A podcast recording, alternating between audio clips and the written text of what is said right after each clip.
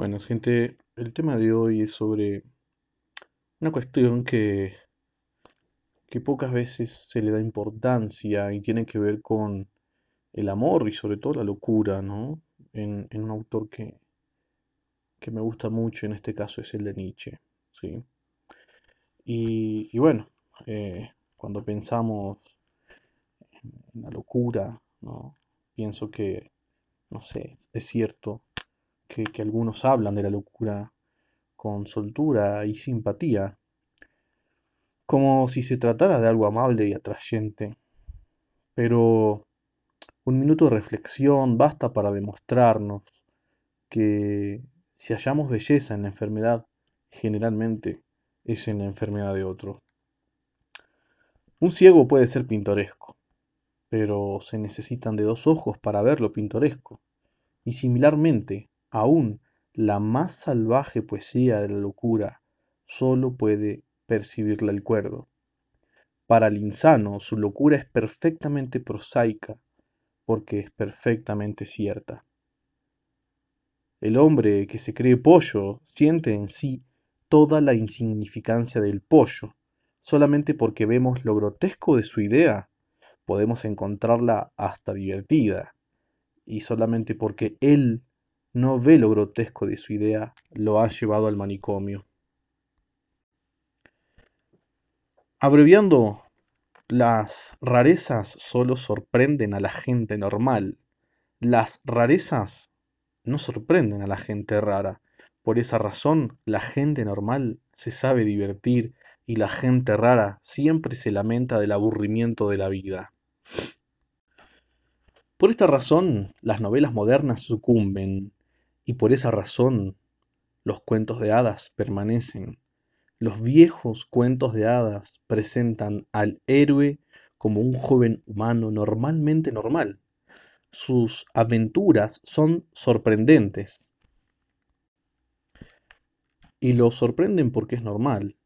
Pero en la novela psicológica moderna, el héroe es un anormal. Él, que es el centro, no es bien centrado.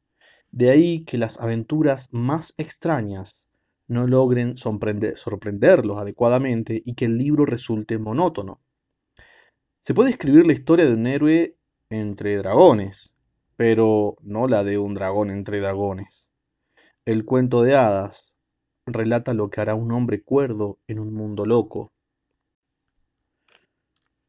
La novela, sobriamente realista de hoy, relata lo que un hombre esencialmente loco puede hacer en un mundo cuervo.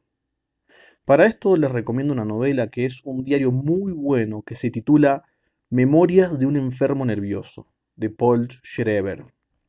Les puedo decir que aquí solamente que Paul es un médico de profesión y que nos cuenta que piensa que Dios es un almicida. Obviamente ustedes deberán leer el porqué. Los cuentos son producto de la imaginación, pero pensándolo bien, la imaginación no provoca la locura. Para ser exacto, lo que fomenta la locura es la razón. Los poetas no enloquecen.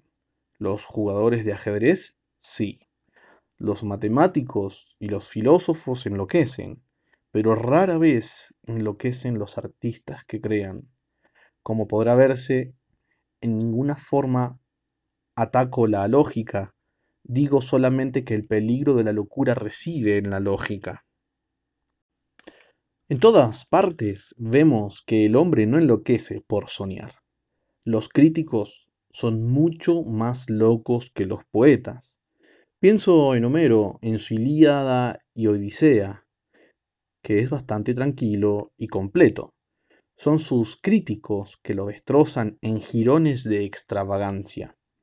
Y pienso en Nietzsche, que no obstante haber visto en su visión muchos monstruos extraños levantando la bandera de la moral, no vio criatura alguna tan salvaje como uno de sus comentaristas. Y espero que no encontrarme en esta lista, no sé. El hecho general es claro, la razón pretende cruzar el mar infinito y hacerlo así finito. El resultado exterminación mental. Porque el lógico, el pensador, pretende hacer entrar el cielo en su cabeza, y es su cabeza la que revienta.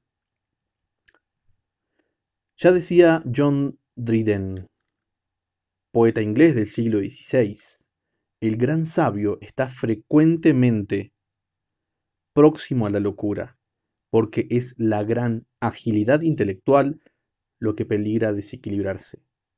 Porque si incesante investigar en el cerebro propio y en el ajeno es un oficio peligroso. Siempre es peligroso para la mente penetrar la mente. Sigo pensando, si por un instante el loco se volviera descuidado, se volvería cuerdo. Todo el que haya tenido la desgracia o dicha, si te gusta, de hablar con gente que se hallara en el corazón o al borde del desequilibrio mental, sabe que su característica más siniestra es una horrible lucidez para captar el detalle, una facilidad de conectar entre sí dos cosas perdidas en su mapa confuso como un laberinto. Si ustedes discuten con un loco, es muy probable que lleven la peor parte en la discusión, porque en muchas formas la mente del loco es más ágil y rápida no, al no hallarse trabada por todas las cosas que llevan aparejada el buen juicio. El loco es más lógico, por carecer de ciertas afecciones de la cordura. Esto nos lleva a la conclusión de que el loco no es el hombre que ha perdido la razón. Loco es el hombre que ha perdido todo, menos la razón. Y esto lo digo para esas personas que se la tiran de locos, pero que solo fingen locura para hacerse los, las, les interesantes o justificar alguna imbecilidad. Las explicaciones que un loco da sobre algo son completas y con frecuencia, en un sentido estrictamente racional, hasta son satisfactorias.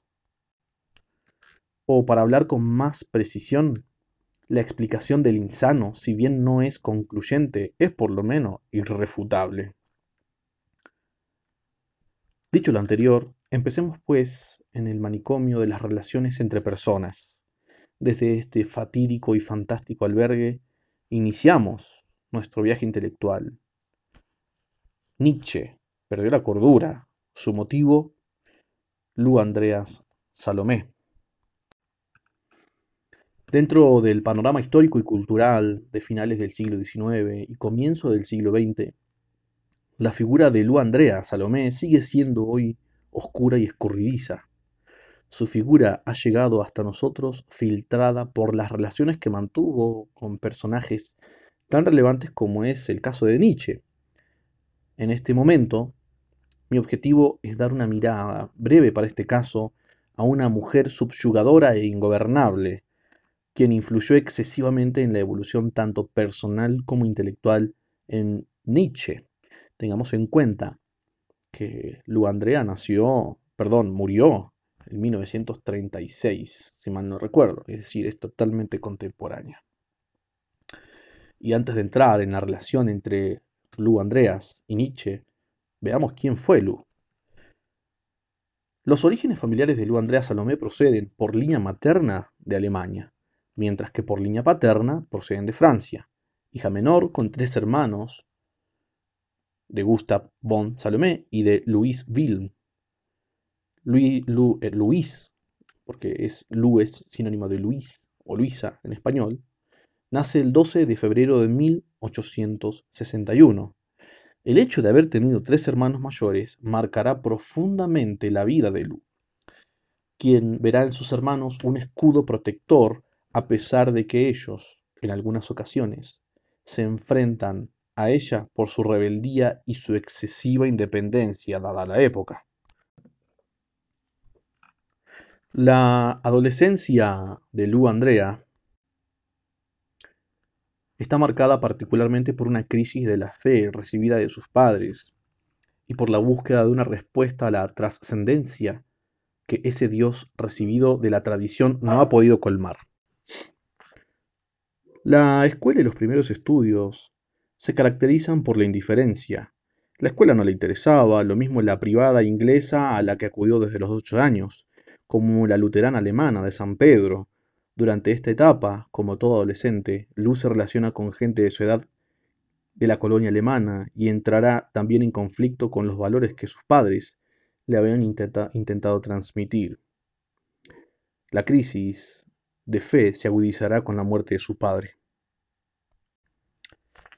En septiembre de 1880, Lu y su madre se trasladarán a Zúrich.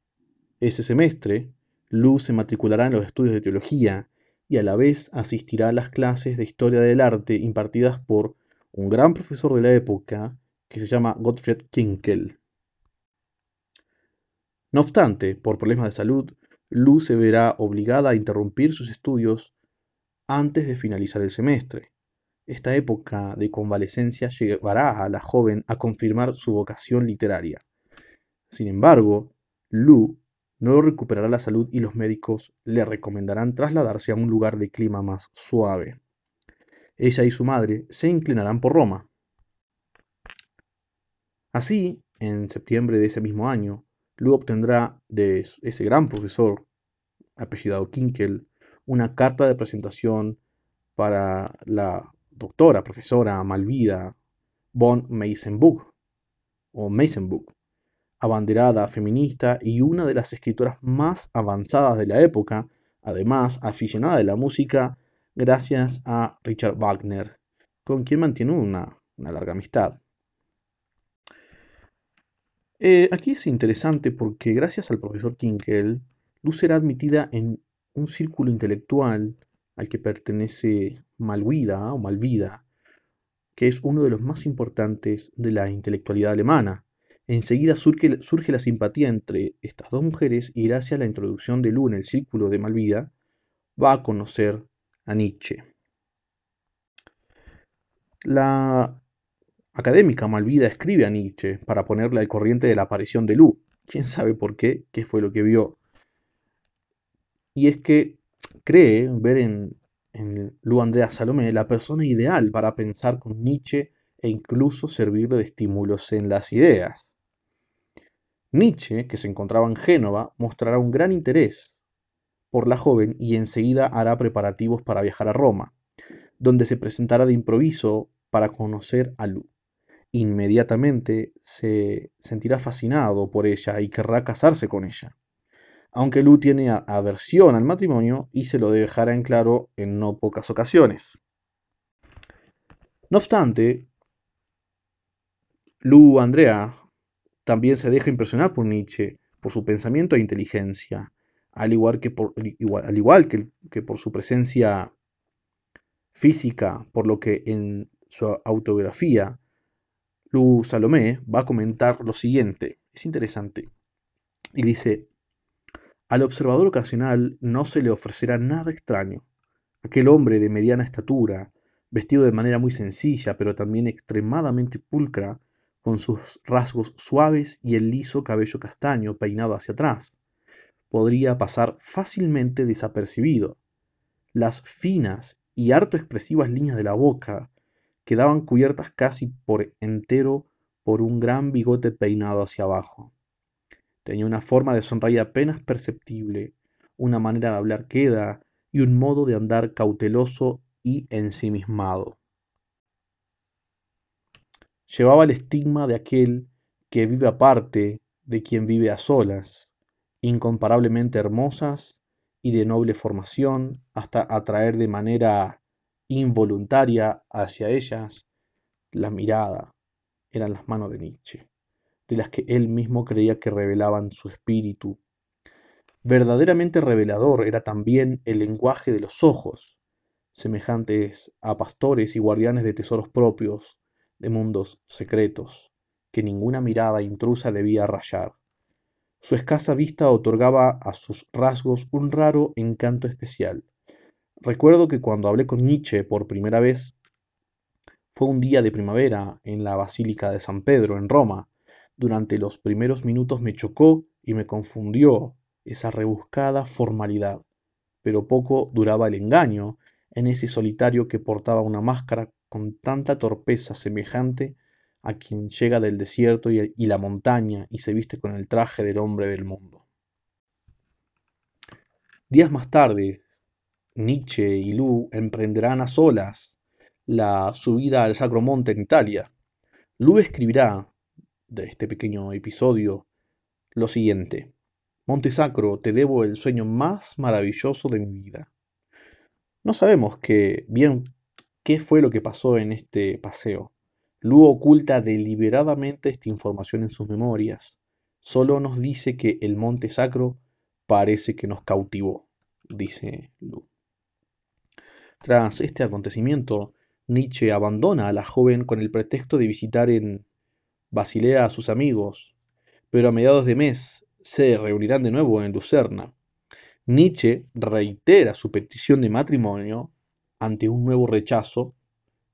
Nietzsche experimenta un duro golpe, lo que los llevará a separarse nuevamente de Lu Andrea. Nietzsche está convencido de que él y Lu tienen la misma sangre y el mismo espíritu. Ante la amargura y la decepción de Nietzsche por el rechazo de Lu, que no está dispuesta a entregarse a él, se siente sin duda traicionado. Nietzsche descubre que Lu es incapaz de amar.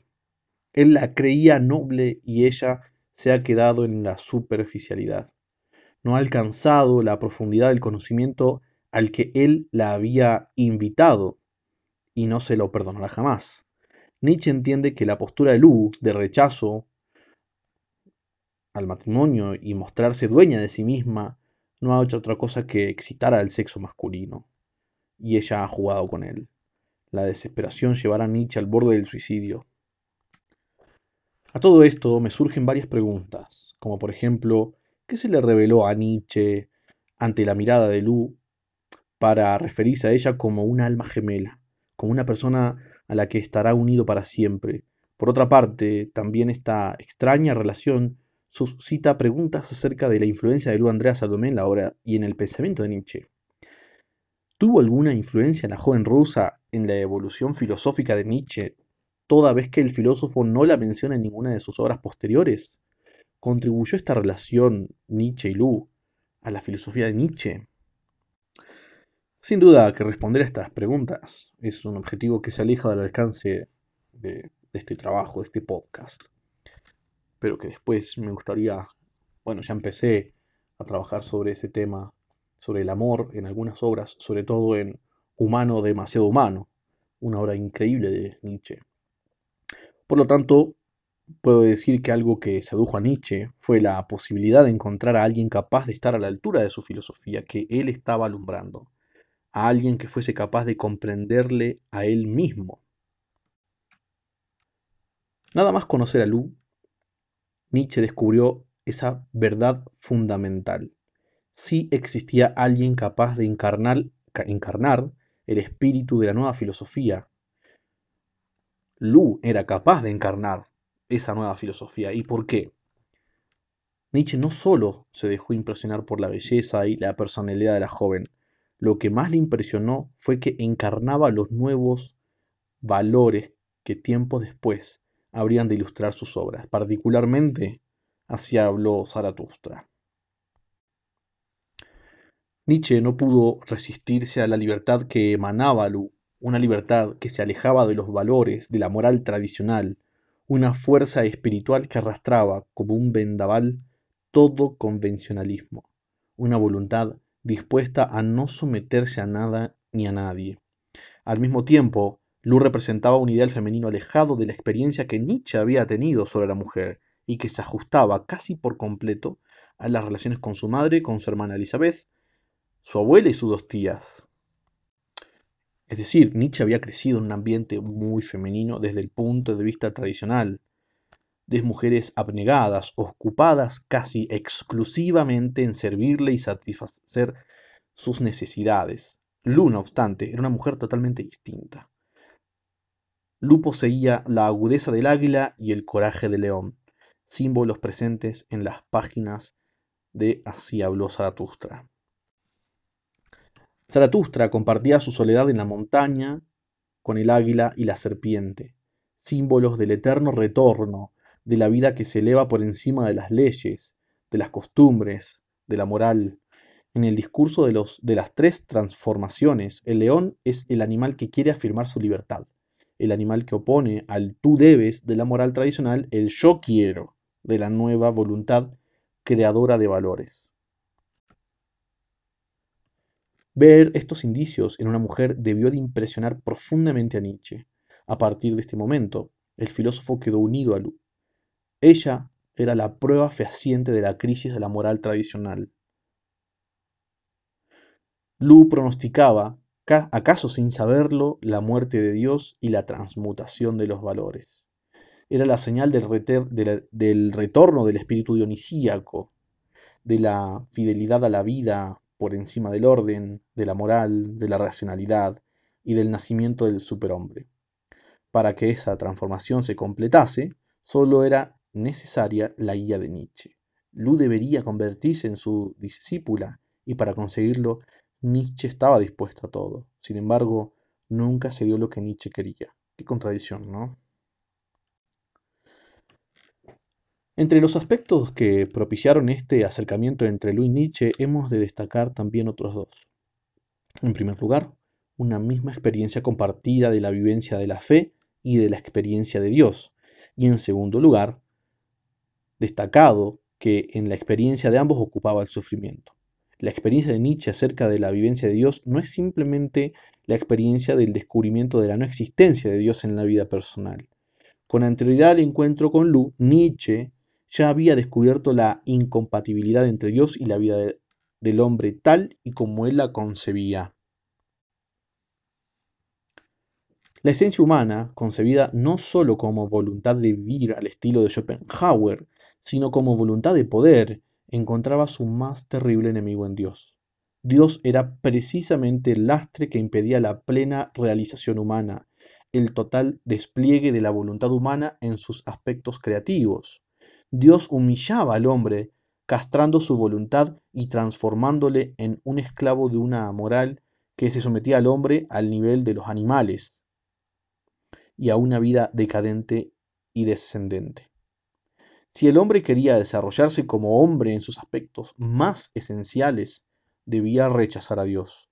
Este rechazo sin duda quedaría incompleto negando simplemente la existencia de Dios y alineándose en un ateísmo teórico. Obviamente la propuesta de Nietzsche va mucho más allá.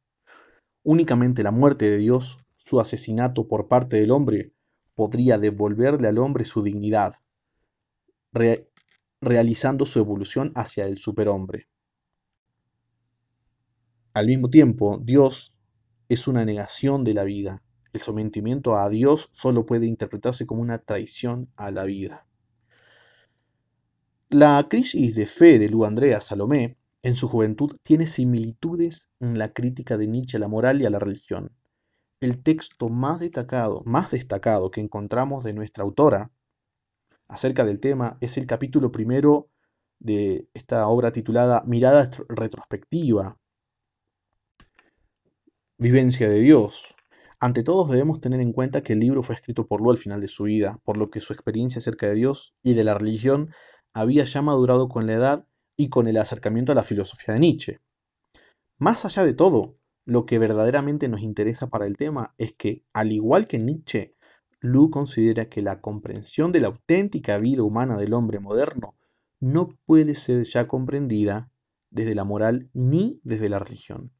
Ambas muestran impotentes para dar unas respuestas al drama del hombre, enfrentado a la vida y al mundo, los cuales se le presentan y se le oponen como algo distinto a él mismo y a los que urge dar una respuesta con la propia vida. De hecho, las memorias de Lu en el capítulo dedicado a la vivencia de Dios comienzan con estas palabras. Dice así, nuestra vivencia primera es curiosamente una negación. Es decir, desde el momento en que adquirimos conciencia del mundo como algo distinto de nosotros mismos, como algo que se nos opone y que nos individualiza, incorporamos a nuestra vida el hecho religioso de modo involuntario. Dios, la religión y la fe aparecen en el hombre como producto de una decepción, de una frustración. Esta ruptura o brecha entre el yo y el mundo llevan al hombre a la búsqueda de una instancia mediadora que pueda en cierto modo mitigar o mitigar, perdón, o reducir este abismo de falta de sentido. Dios es el producto de la incapacidad humana de poder reconocer al otro, el mundo, como algo distinto de sí y que no le contiene en su seno. Al mismo tiempo, ese producto se ve reforzado por la necesidad humana de disimular todo lo problemático e inexplicable del mundo. De ahí que Dios, la fe y la religión sean para Luis Andrea Salomé, al igual que para Nietzsche, una traición a la vida auténtica en sus componentes trágicos, inexplicables e irracionales. Esta visión del sufrimiento también está presente en la vida de Nietzsche. Él, de alguna manera, también lo encarnó a través de la enfermedad y de sus limitaciones personales. Nietzsche aceptó en su propia existencia la enfermedad y el dolor como elementos inherentes a la vida pues entendió que rechazar este dolor era también rechazar la vida. Por eso no se suicida. No podemos olvidar que Luis y Nietzsche se encontraron en Roma cuando ambos atravesaban momentos personales difíciles como producto de la enfermedad. Lu había tenido que abandonar sus estudios a causa de un agravamiento de su estado de salud como resultado, al parecer de la tuberculosis. Y Nietzsche acababa de, acababa de abandonar la cátedra de Basilea también a causa de la enfermedad. De ahí que el sufrimiento de ambos constituyó también un punto de unión. La postura de Lu ante la enfermedad, sus ganas de vivir y su alegría y fuerzas vitales debieron de sorprender inmensamente a Nietzsche, afianzando sus deseos de convertirla en su discípula y amante. Todo lo expuesto hasta ahora nos conduce a comprender con más claridad el dolor y la decepción que sobrevinieron a Nietzsche tras la ruptura con Lu. Dicha ruptura estuvo a punto de destruirle, sumiéndole en la soledad del filósofo. Solo la aceptación de la vida y, y del dolor, la encarnación de su propia filosofía, permitieron a Nietzsche salir de esta situación para alumbrar una de las obras más importantes de la filosofía contemporánea que, la cual es Así habló Zaratustra. No es posible comprender esta obra pasando por alto los acontecimientos y las experiencias que el autor vivió con Lu Andrea Salomé. La obra refleja la soledad del filósofo, condenado a no ser nunca comprendido en su totalidad por los hombres, a pesar de lo cual una y otra vez descomunica su filosofía es la obra del filósofo doliente, que camina a solas con su sufrimiento dejando que el pensamiento filosófico mane de la fuente de este mismo sufrimiento. Así habló Zaratustra, vio por primera vez la luz en el año de 1885, tres años después de la ruptura con Lu, cuando Nietzsche decide de nuevo salir de su retiro filosófico, abandonando como Zaratustra la montaña para bajar a comunicar su sabiduría con los hombres. Con Zaratustra, Nietzsche logra convertir en oro todas las miserias sufridas tras la experiencia con Lu, como expresa una y otra vez la misma Lu en el libro, en su libro, Friedrich Nietzsche en sus obras. Dice Lu, el pensamiento de Nietzsche brota de su misma vida, de su propia experiencia vital, de su dolor, de su soledad, de su sufrimiento.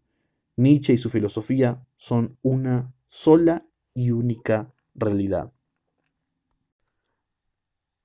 Bueno, gente, eso fue todo eh, para entender esta relación, esa frustración, incomprensión, si te gusta, por parte de Nietzsche, esa frustración por no poder concretar ese, ese amor ideal. Este, y lo que sigue sería analizar de una manera breve ese texto de humano, demasiado humano, con lo que vamos, para entender cómo comenta sobre el amor, no tanto de la filosofía, sino eso que te hace humano, demasiado humano. Nos vemos para la próxima, sean felices, ya saben, y se cuidan.